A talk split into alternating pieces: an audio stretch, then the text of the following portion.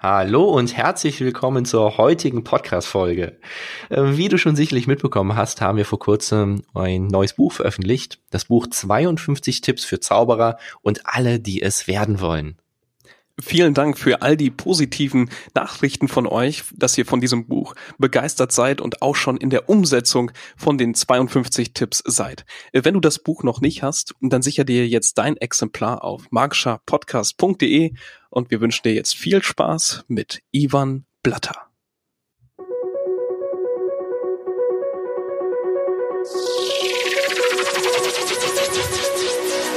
Herzlich willkommen beim Magischen Podcast.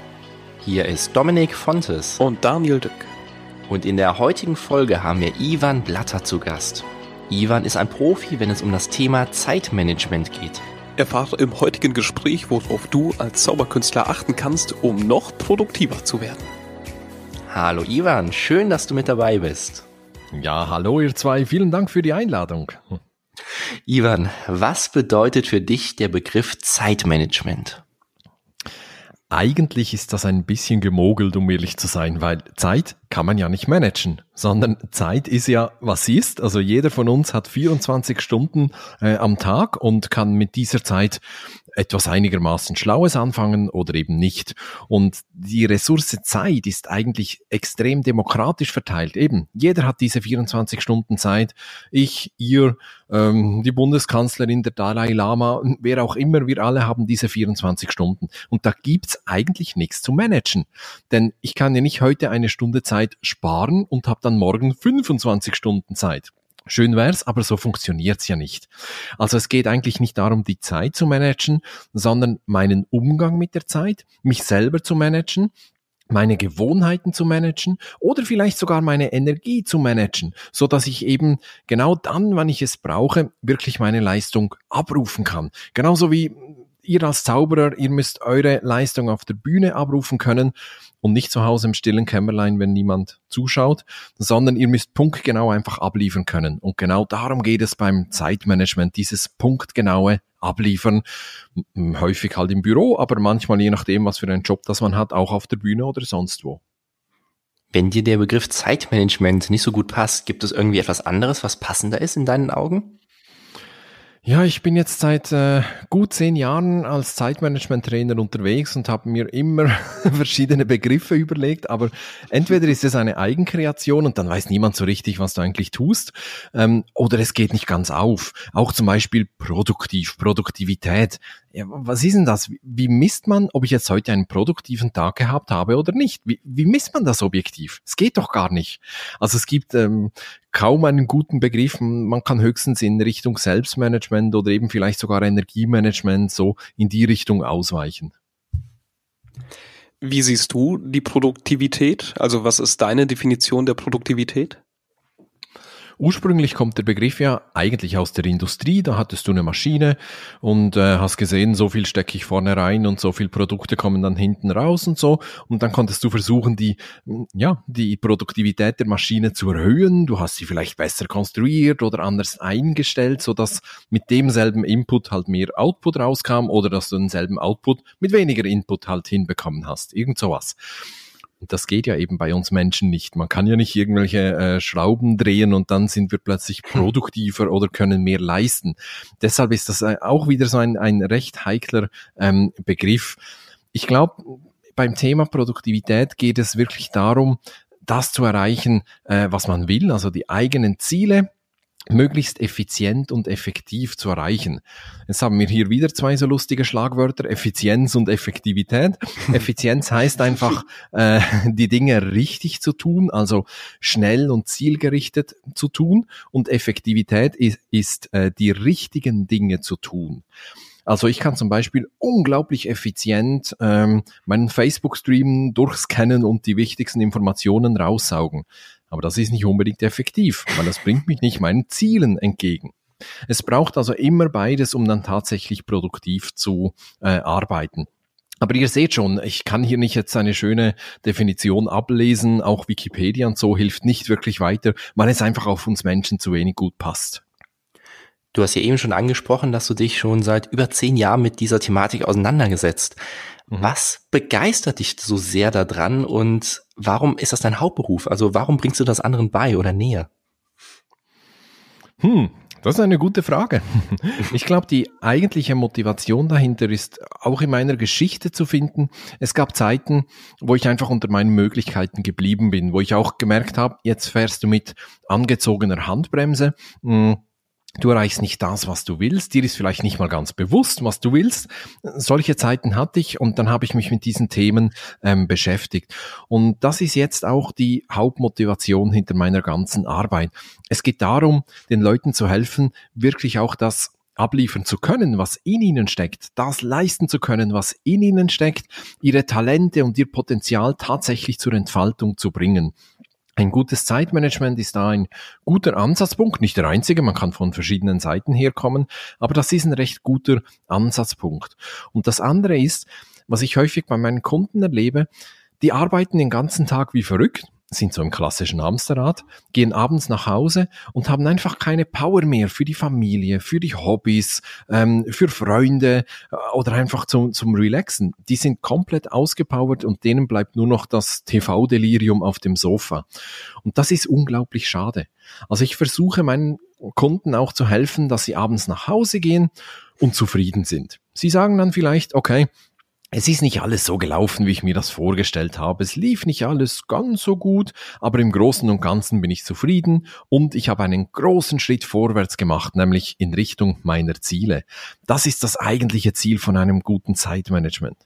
Ein gutes Zeitmanagement, das ist, oder überhaupt das Thema Zeitmanagement ist ja auch so ein Thema, äh, für das sich eigentlich niemand wirklich interessiert. Das ist ein bisschen wie Zähneputzen. Man muss es halt machen, mehrfach pro Tag, damit halt die Zähne gesund sind und die Zahnarztrechnung möglichst klein. Aber wer putzt sich schon gerne die Zähne? Niemand. Das ist so eine blöde, stupide Angewohnheit, aber man macht's halt trotzdem. Und genauso ist es im Zeitmanagement. Es schafft mir Freiheiten, es schafft mir Möglichkeiten, eben dann das zu machen, was ich will und auch mehr Zeit für die wichtigen Dinge zu haben bei der Arbeit, aber auch außerhalb der Arbeit, eben mehr Zeit zum Beispiel für die Familie, solche Dinge. Und wenn das gelingt, das ist unglaublich, was, was dann in den Kunden äh, abgeht oder auch so in den 1 zu 1 Trainings merke ich manchmal, jetzt ist was passiert, jetzt schaut er anders, jetzt hat er einen Blick drauf, da ist irgendetwas passiert in dem und diese Momente sind einfach Gold wert. Das klingt jetzt ja auf jeden Fall schon mal mega, mega gut. Aber ganz ehrlich, wie gehst du so etwas an oder wie gehen deine Kunden sowas an? Welche Tipps kannst du geben oder was ist so dein Ansatz? Ich habe ja eigentlich zwei Ebenen, die ich äh, bearbeite. Einerseits das persönliche Zeitmanagement, so das, was man üblicherweise darunter versteht, To-Do-Listen und so diese Dinge. Andererseits aber auch die Teamproduktivität. Also wie kann, kann ein Team, wie kann eine Gruppe produktiv zusammenarbeiten? Wenn ich mich jetzt mal auf das persönliche Zeitmanagement äh, fokussiere, gibt es für mich drei große Themenbereiche, die man in den Griff bekommen muss. Wie und was, da werden wir sicher noch drauf kommen. Aber der erste Bereich ist sicherlich die Übersicht.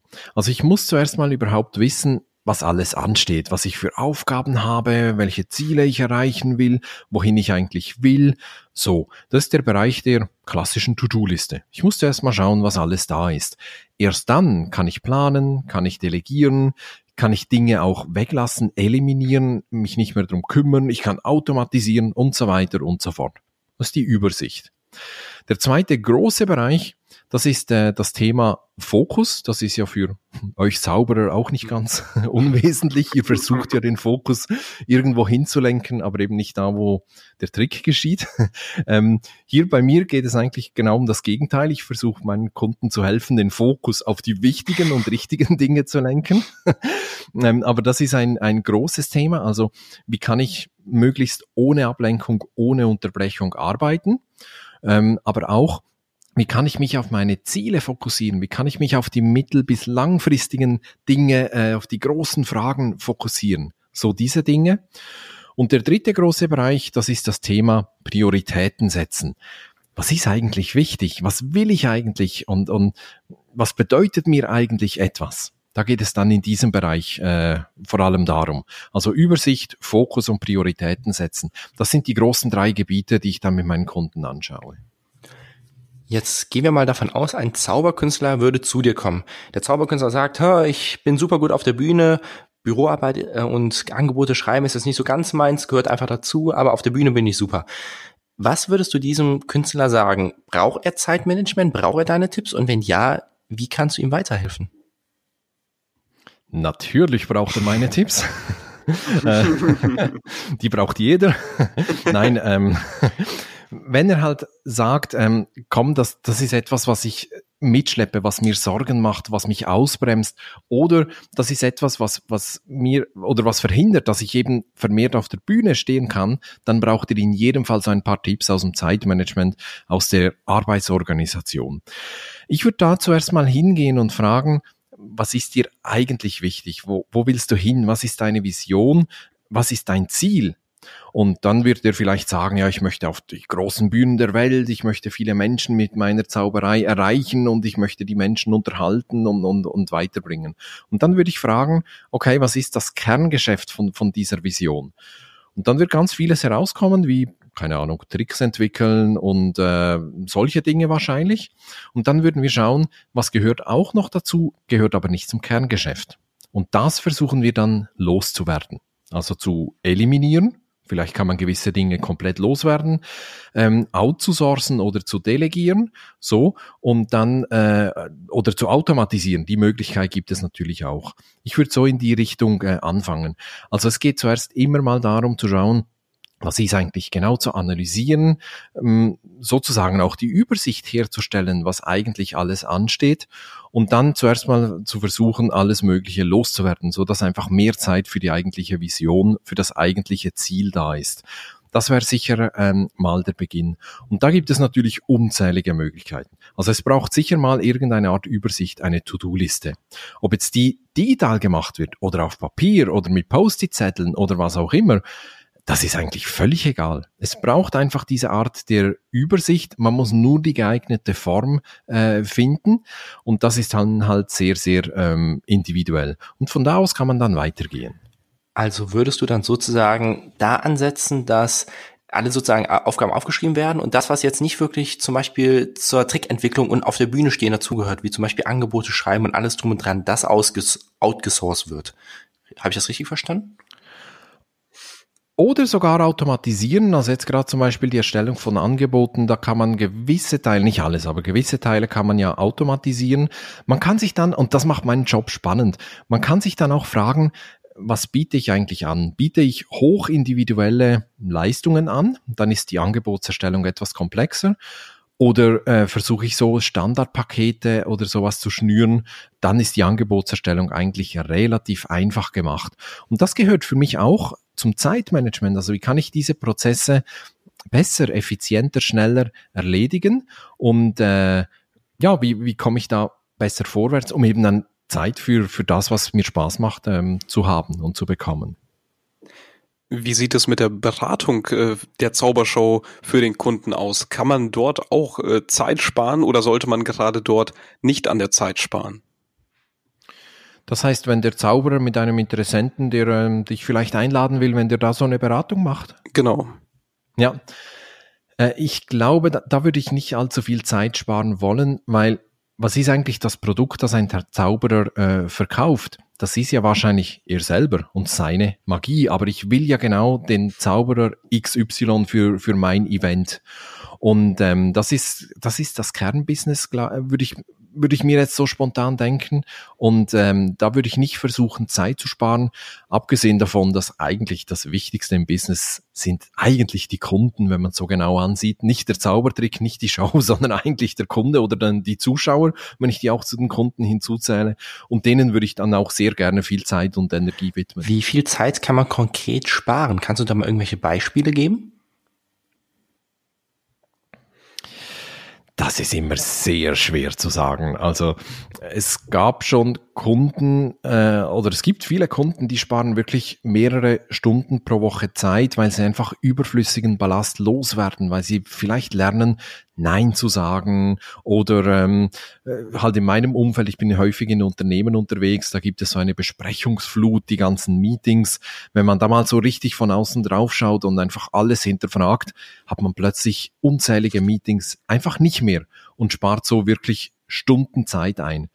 Ähm, bei Einzelnen, bei ähm, Solopreneuren oder ähm, Einzelpersonen, äh, da kann es ganz unterschiedlich sein. Also wenn es einem gelingt, Dinge auch auch hier abzulehnen oder outsourcen, zu delegieren, neu zu organisieren, da kann man schon einige Stunden pro Woche einsparen.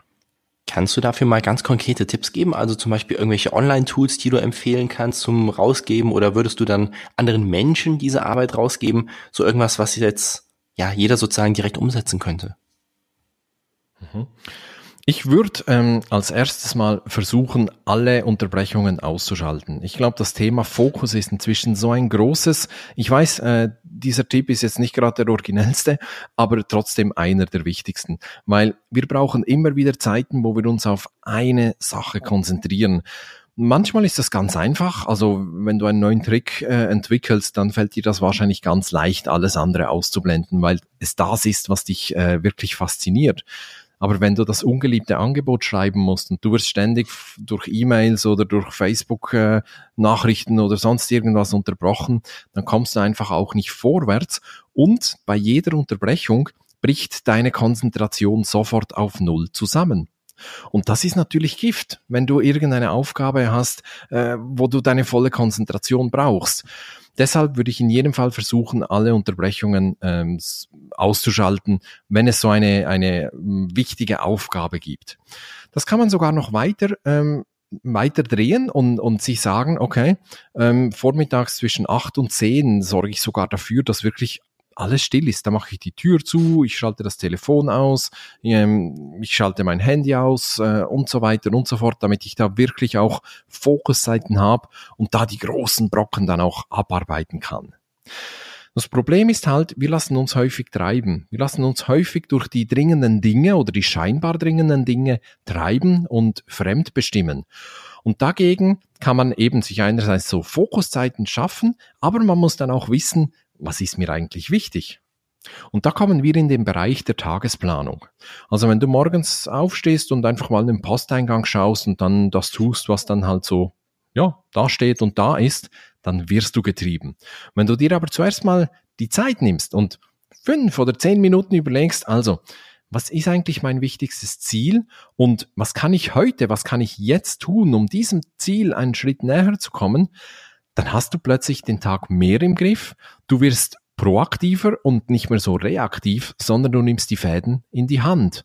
Also eine gute Planung, eine gute Tagesplanung gehört, glaube ich, auch in, äh, in die Werkzeugkiste von jedem, der irgendwas ähm, erarbeiten muss.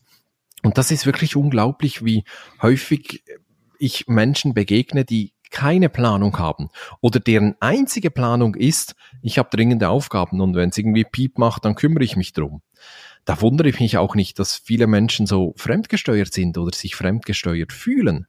Aber wenn man sich wirklich die Zeit nimmt und überlegt, was ist mir wichtig, was ist in meinem Business wichtig, was ist wichtig für meine Ziele und meine Vision, was kann ich jetzt davon tun, dann kann man so Schritt für Schritt die Zeit zurückerobern. Ähm, jetzt habe ich noch gar nicht über Apps und Tools und sowas ge gesprochen. Ich habe ein ganzes Arsenal, also ich habe Tools und Apps für jede mögliche und unmögliche äh, äh, Situation parat. Aber das ist einfach sehr, sehr individuell. Und wenn es im Kopf nicht stimmt, dann rettet dich auch kein Tool der Welt. Ich bin, aber ich will trotzdem zwei, drei Tools nennen. Ähm, ich bin für die To-Do-Liste ein großer Fan vom To-Doist. Das ist ein sehr einfaches, minimalistisches ähm, Programm, das aber doch eher komplexere Fälle abbilden kann. Und wenn man allein arbeitet oder in einem sehr kleinen Team, ist der Todoist super. Wenn man ein etwas größeres Team hat, dann äh, wäre Asana zum Beispiel ein, ein ganz tolles Tool. Damit hat man so die Überblicksschiene eigentlich ähm, abgedeckt. Und dann habe ich noch, mh, hm, sagen wir mal, zwei Tools, die ich auch sehr empfehlen kann. Das eine Tool nennt sich Freedom also wie die Freiheit halt. Und damit kann ich gewisse Apps, gewisse Webseiten, was auch immer, sperren. Also ich kann dann zum Beispiel sagen, so in den nächsten 60 Minuten ist Facebook gesperrt und äh, das E-Mail-Programm auch. Und dann komme ich nicht mehr rein. Und das perfide an dieser App ist, die gibt's nicht nur für den Computer, sondern auch für das Smartphone und das Tablet. Das heißt, ich komme dann auch nicht mehr auf dem Smartphone oder so rein, weil das wäre ja nah naheliegend. Wenn ich dann trotzdem auf Facebook gehen will, schnappe ich einfach mein iPhone und dann bin ich drin. geht aber nicht mit dieser App. Und so kann ich mich selber überlisten oder halt zwingen, mich wirklich auf die Aufgabe meiner Wahl zu fokussieren. Die heißt Freedom, die App, da gibt es unzählige Apps, das ist einfach eine davon. Und eine andere, die nennt sich Rescue Time. Das ist eine App, die sitzt im Hintergrund und guckt dir über die Schulter und schaut zu, was du so den ganzen Tag am Computer machst. Und am Abend siehst du, okay, jetzt habe ich irgendwie zwei Stunden in Word verbracht und eine Stunde im E-Mail-Programm und äh, keine Ahnung, drei Stunden irgendwie auf YouTube oder so. Also das wertet aus, wo deine Zeit hingeht. Und das ist echt ein Augenöffner. Weil wie oft äh, sitzen wir abends da und denken, wo ist die Zeit hingegangen? Heute war ich doch eigentlich gar nie auf Facebook. Und dann schaust du nach und siehst, aha, es waren doch irgendwie insgesamt 90 Minuten, wenn man das so aufsummiert oder so. Und dann weißt du, wo deine Zeit hinfließt und wo du auch optimieren kannst ist es dann auch wichtig, nachdem man sich ähm, eine gewisse Zeit, vielleicht vier Stunden auf etwas fokussiert hat, dann auch bewusst zu sagen, okay, und jetzt entspanne ich mal eine Stunde, um danach wieder ähm, ja seine 110 Prozent zu geben. In jedem Fall, das ist auch ein großer Fehler, den viele Menschen machen, nämlich, dass sie sich keine Zeit für Erholung äh, geben oder schenken oder erlauben. Und ich glaube, wir können alle sehr viel von Sportlern, von Profisportlern äh, lernen. Bei denen ist die Erholung ein fixer Bestandteil im Trainingsplan. Ohne Erholung geht's nicht. Du kannst nicht Top-Niveau erreichen, wenn du dich nicht bewusst um die Erholung kümmerst.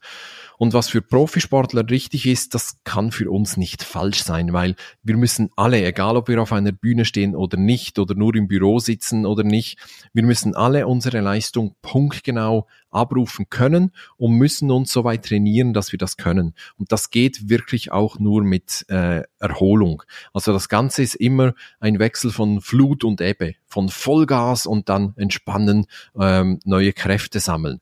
Und das ist etwas, was viele eindeutig unterschätzen. Und wenn es um Pausen geht, mh, da kann man sich zurückerinnern an die Schule. Also als ich vor vielen Jahren noch jung war, äh, in der Schule, da dauerte bei uns eine Schulstunde 45 Minuten und dann gab es eine Pause. Und das ist nicht einfach so, weiß nicht was, Zufall oder sowas, sondern man weiß, Menschen können sich 45 bis 60 Minuten konzentrieren und dann ist fertig. Dann ist die Konzentration einfach weg. Wir können uns noch durchbeißen, aber das ist dann weder effizient noch effektiv. Also wenn wir nach 45 bis 60 Minuten mindestens eine kurze Pause machen und dann so nach vielleicht 90 Minuten oder zwei Stunden eine etwas längere Pause, dann holen wir die Zeit, die wir in diesen Pausen halt äh, quasi verloren haben, nachher locker und spielend äh, wieder ein, nämlich weil wir viel konzentrierter und viel effektiver, viel effizienter auch arbeiten können. Und das kennt ihr ja eigentlich auch, wenn ihr eine Show macht auf der Bühne, die dauert ja nicht vier Stunden durchgehend, ihr habt ja sicher irgendwie mal eine Pause zwischendrin oder sowas. Und das macht ja auch Sinn, einfach weil Menschen sich nicht so lange konzentrieren können. Und wie sieht das dann aus, wenn man in einem sogenannten Flow-Moment ist? Also wenn man so richtig viel Energie hat, volle Power in eine Sache reinsteckt und vielleicht auch ein, zwei, drei, vier Stunden am Stück arbeitet. Würdest du das trotzdem dann unterbrechen?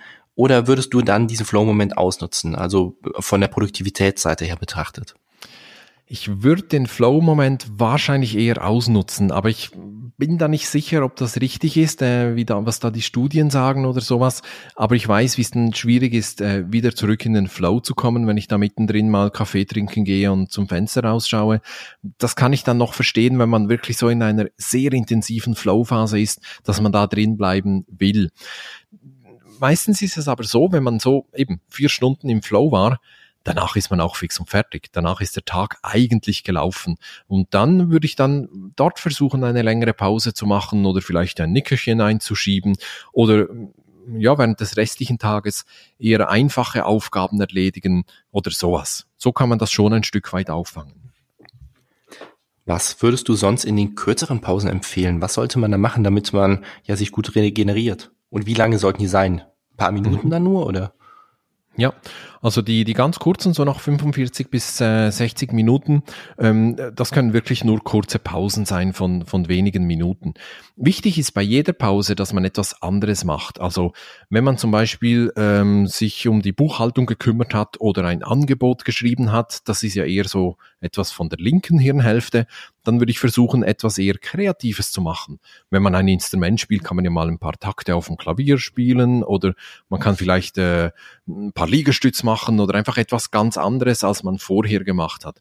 Wenn man etwas extrem Kreatives gemacht hat, also einen Trick entwickeln oder irgendeine Show planen oder irgend sowas, dann würde ich in der Pause vielleicht mal Zeitung lesen oder irgend sowas. Einfach wirklich gerade etwas ganz anderes, als man vorher gemacht hat.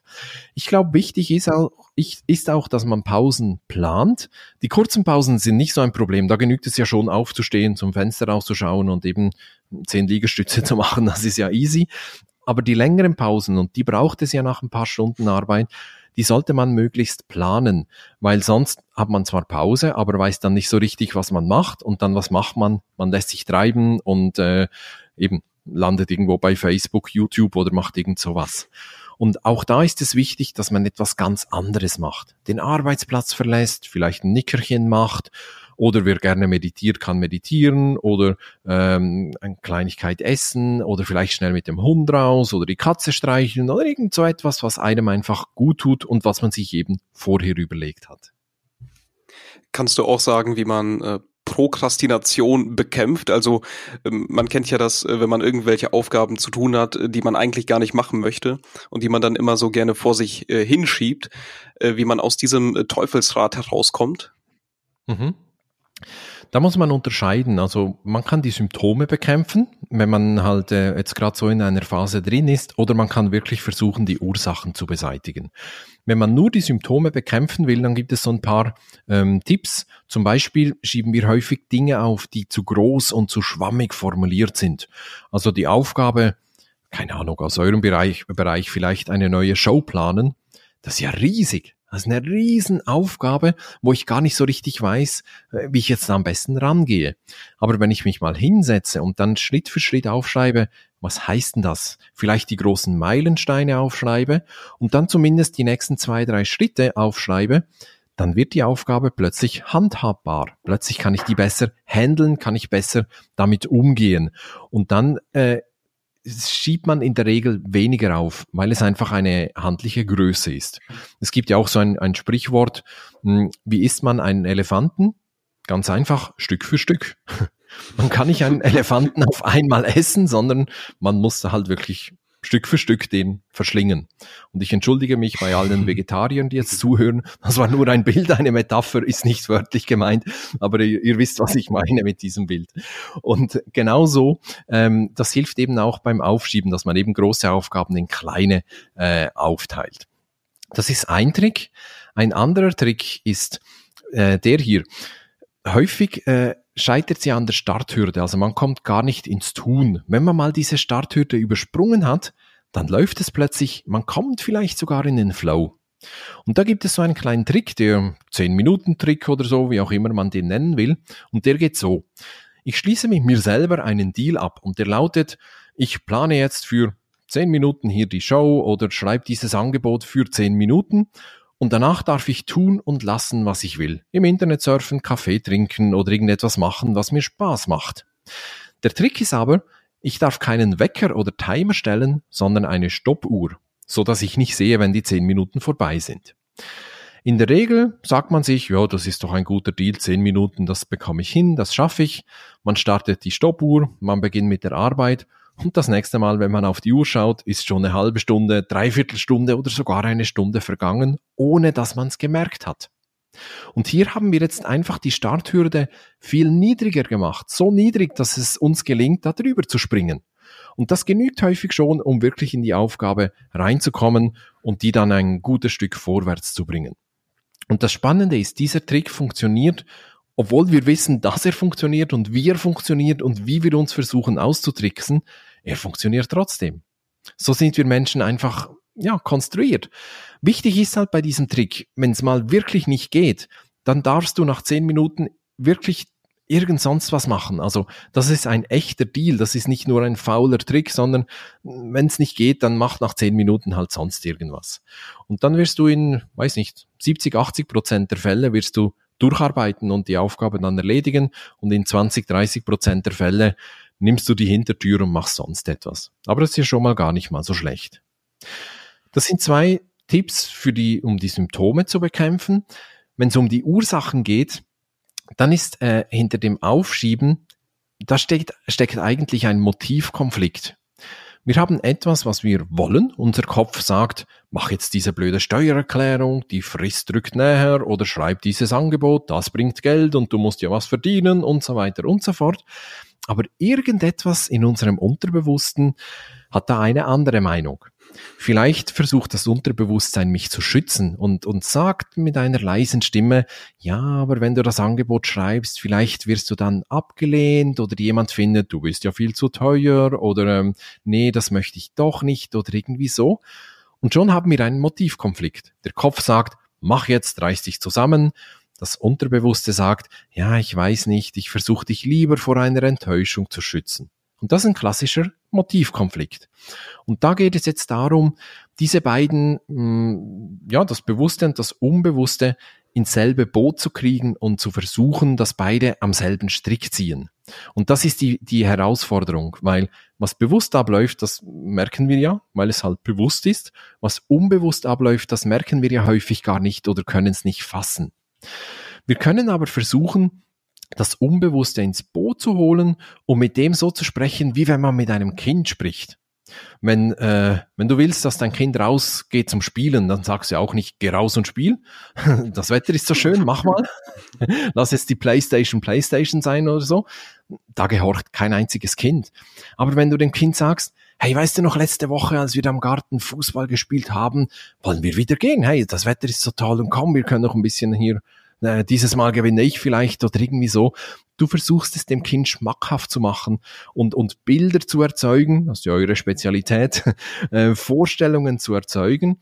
Und so kann man versuchen, das Unbewusste auch ins Boot zu holen und dem die ungeliebte Aufgabe schmackhaft zu machen.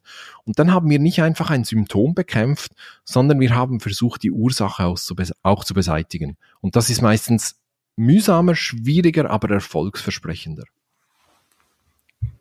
Wenn wir uns dann jetzt mal einen gesamten Tag angucken, wie lange kann man so deiner Erfahrung nach wirklich produktiv sein, wenn man Dinge macht, die zwischen, ja sagen wir es mal, die gefallen einem und gefallen einem sehr gut, wenn das solche Dinge sind? Wie lange kann man wirklich produktiv sein in Stunden? Also wenn es Dinge sind, die einem äh, gut bis sehr gut gefallen, kann man schon einige Stunden ähm, produktiv sein. Es kommt auch sehr darauf an, wie anstrengend sie sind. Also wie viel Energie es dich kostet. Und ähm, was, wie viel Energie dich etwas kostet, das natürlich individuell verschieden. Jemand, der sehr extravertiert ist, ähm, der zieht ja Energie im Austausch mit anderen Menschen. Hingegen Introvertierte brauchen unglaublich viel Energie, wenn sie unter Menschen müssen. Also für einen Introvertierten ist so ein, ein Abend, ein Netzwerkabend unglaublich anstrengend, macht ihm vielleicht Spaß, aber entzieht ihm unglaublich Energie und der braucht dann auch mehr Erholung. Und genauso ist es bei jeder Arbeit. Also es gibt dann Arbeiten, die einen nicht so viel kosten, da kann man durchaus einige Stunden produktiv sein, äh, andere halt weniger.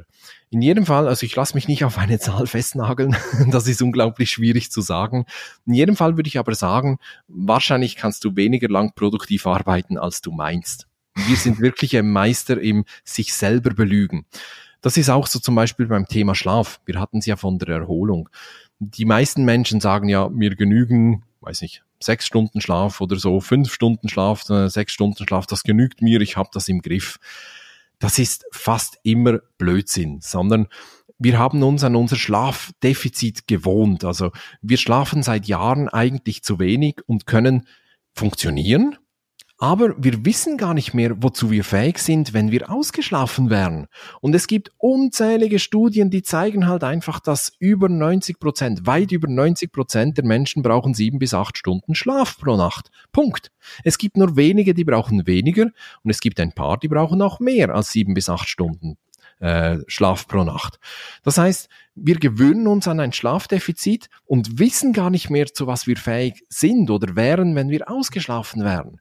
Und genauso ist es bei der Produktivität. Wir arbeiten den ganzen Tag, wir denken, wir erreichen irgendwas, wir sind stolz darauf, dass wir zwölf Stunden Tage oder noch längere Tage haben, aber wir wissen gar nicht, wie viel mehr wir erreichen würden, wenn wir vielleicht nur acht Stunden arbeiten mit vernünftigen Pausen dazwischen. In der Zeit würden wir wahrscheinlich genauso viel, wenn nicht mehr erreichen, weil wir einfach viel produktiver und effizienter und effektiver sind.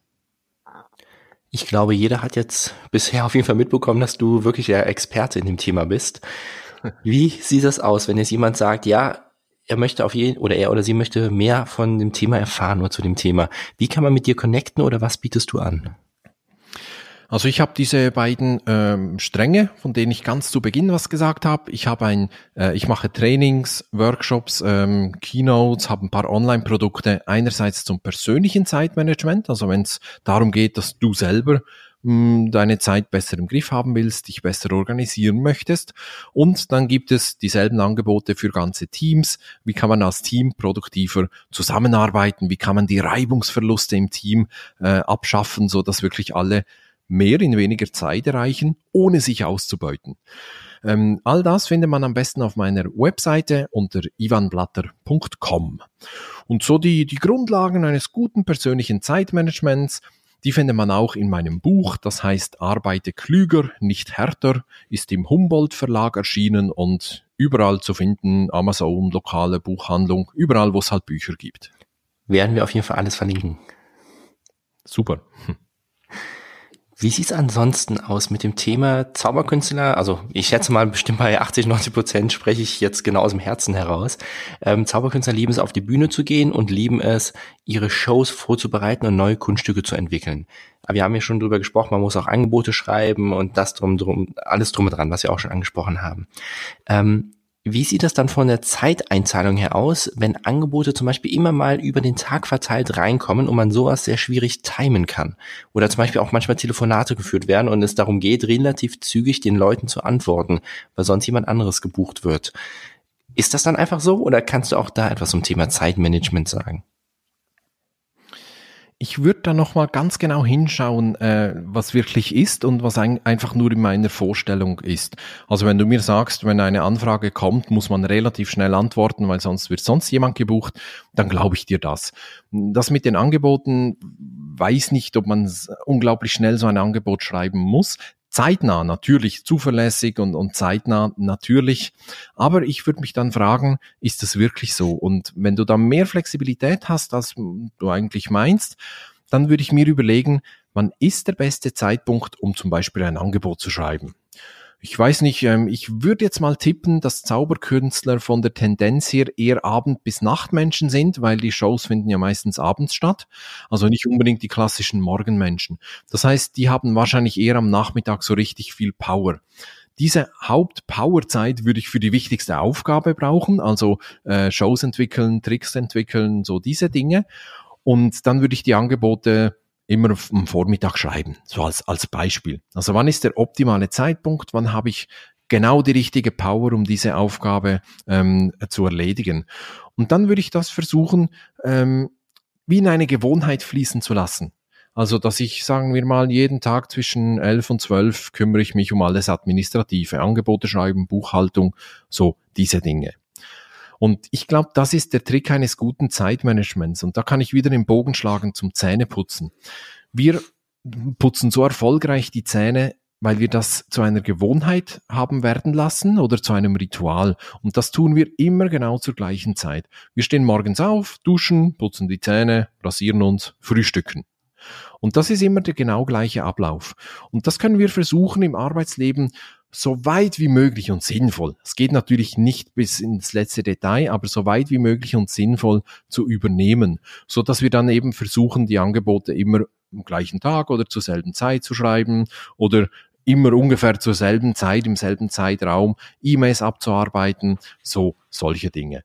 Und das geht nicht mit allem, keine Frage mit vielen Dingen geht das schon und darin steckt auch eine große Chance, weil alles, was wir gewohnheitsmäßig tun, kostet uns kaum Energie. Wir müssen uns nicht fragen, was tue ich als nächstes und äh, ja, was kommt jetzt dran, sondern ich mache es einfach eben aus Gewohnheit.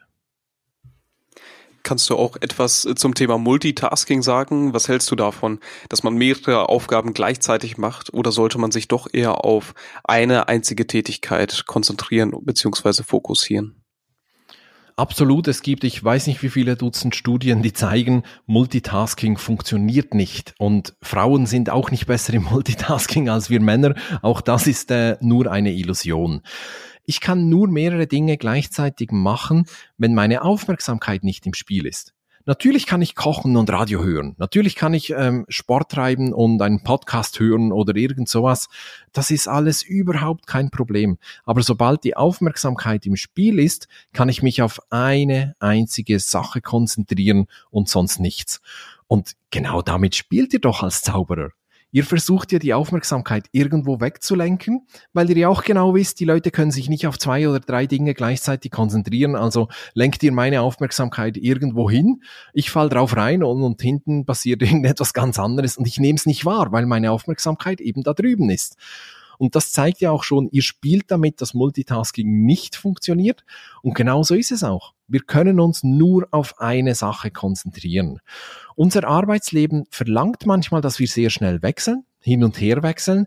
Das ist so. Äh, das bringen wir auch nicht ganz weg, aber wir sollten bewusst versuchen, uns möglichst viele Zeiten des Single-Taskings zu schaffen, wo wir uns eben auf eine wichtige Aufgabe fokussieren, die uns wirklich vorwärts bringt. Du hast es eben ja schon mal angesprochen, dass wir Zauberkünstler vor allem abends unterwegs sind und dementsprechend sehr, sehr viele auch natürlich morgens mhm. ausschlafen. Wie sieht das so von der Seite des Zeitmanagements her aus? Gibt es einen Unterschied ähm, morgens Produktivität und abends Produktivität oder nachmittags? Also ich äh, spiele jetzt auf Büroarbeit und ähnliches an. Wann sollte man sowas am besten machen? Oder sollte man vielleicht mhm. früher aufstehen, um es dann zu machen, um danach sich nochmal hinzulegen? Wie sieht's damit aus?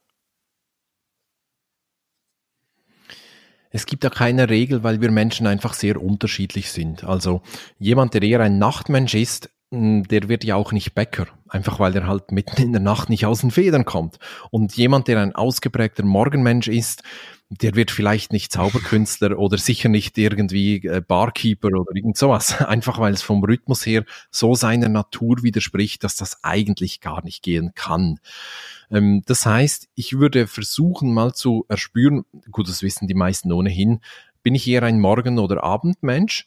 Und dann würde ich soweit möglich, ähm, auf alle Konventionen pfeifen und einfach so leben, wie es meinem Rhythmus entspricht. Und wenn der Rhythmus halt sagt, dass ich bis um 15 Uhr schlafe und dann arbeite bis morgens um 5 Uhr, dann ist es halt so. Also wenn das okay ist für dich und deine Umgebung und deine Familie und sowas, äh, dann ist das überhaupt kein Problem und eigentlich das Beste, was du machen kannst.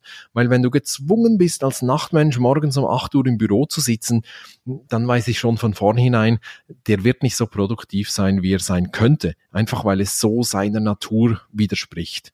Also ich würde das unbedingt berücksichtigen. Das Einzige, was man sagen kann, ist, dass man zu Beginn des Tages ähm, schon am frischesten ist und sich am besten konzentrieren kann, noch nicht so viel halt erlebt hat, noch nicht einen ganzen Arbeitstag hinter sich hat und dass die Zeit meistens gut geeignet ist, um eher schwierige Dinge in Angriff zu nehmen.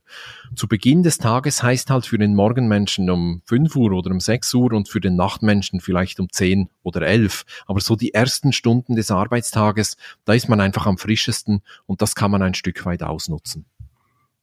Lieber Ivan, vielen, vielen Dank, dass du heute unser Gast gewesen bist. Mit sehr gerne. mit Blick auf die Uhr müssen wir leider trotzdem jetzt schon zum Schlusssport kommen.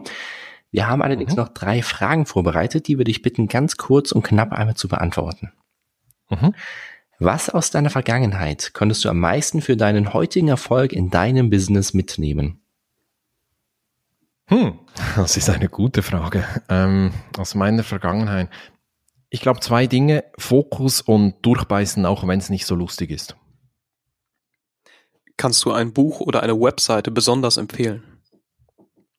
Jawohl, ich empfehle ein Buch, nämlich Momo von Michael Ende. Eigentlich ein Kinderbuch, aber wenn man das mit erwachsenen Augen liest, da steckt unglaublich viel Weisheit, gerade im Bezug auf Zeit und Umgang mit der Zeit drin. Sehr, sehr empfehlenswert. Stell dir vor, du könntest ein großes Plakat auf einem prominenten Platz in einer etwas größeren Stadt mit einer Message von dir platzieren. Welche Lebensweisheit von dir würdest du darauf schreiben, wovon du möchtest, dass diese jeder erfährt? Wahrscheinlich würde ich so mein Motto aus meinem Podcast nehmen, nämlich nutze deine Zeit, denn sie kommt nie wieder. Und gibt es etwas, was du den Hörern noch zum Schluss mitgeben möchtest? Du hast das Schlusswort. Ich glaube, wir haben mehr Spielraum und mehr Freiraum, als wir uns eingestehen. Wir fühlen uns häufig fremdbestimmt. Wir sind es vielleicht auch manchmal ein Stück weit. Aber wenn man den Mut hat und, und sich bewusst macht, was man eigentlich will und wenn man auch lernt, mal Nein zu sagen, dann kann man so Schritt für Schritt die Fäden wieder zurückerobern und seine Zeit äh, zurückerobern. Weil man darf ja nicht vergessen, es ist deine Zeit und du solltest doch darüber verfügen können. Und das braucht manchmal ein paar unangenehme Schritte, es braucht Konsequenz, aber wir haben diese Freiheit. Wir müssen sie nur erkennen und ergreifen. Danke dir, Ivan. Sehr gerne. Danke euch. Mach's gut. Ciao.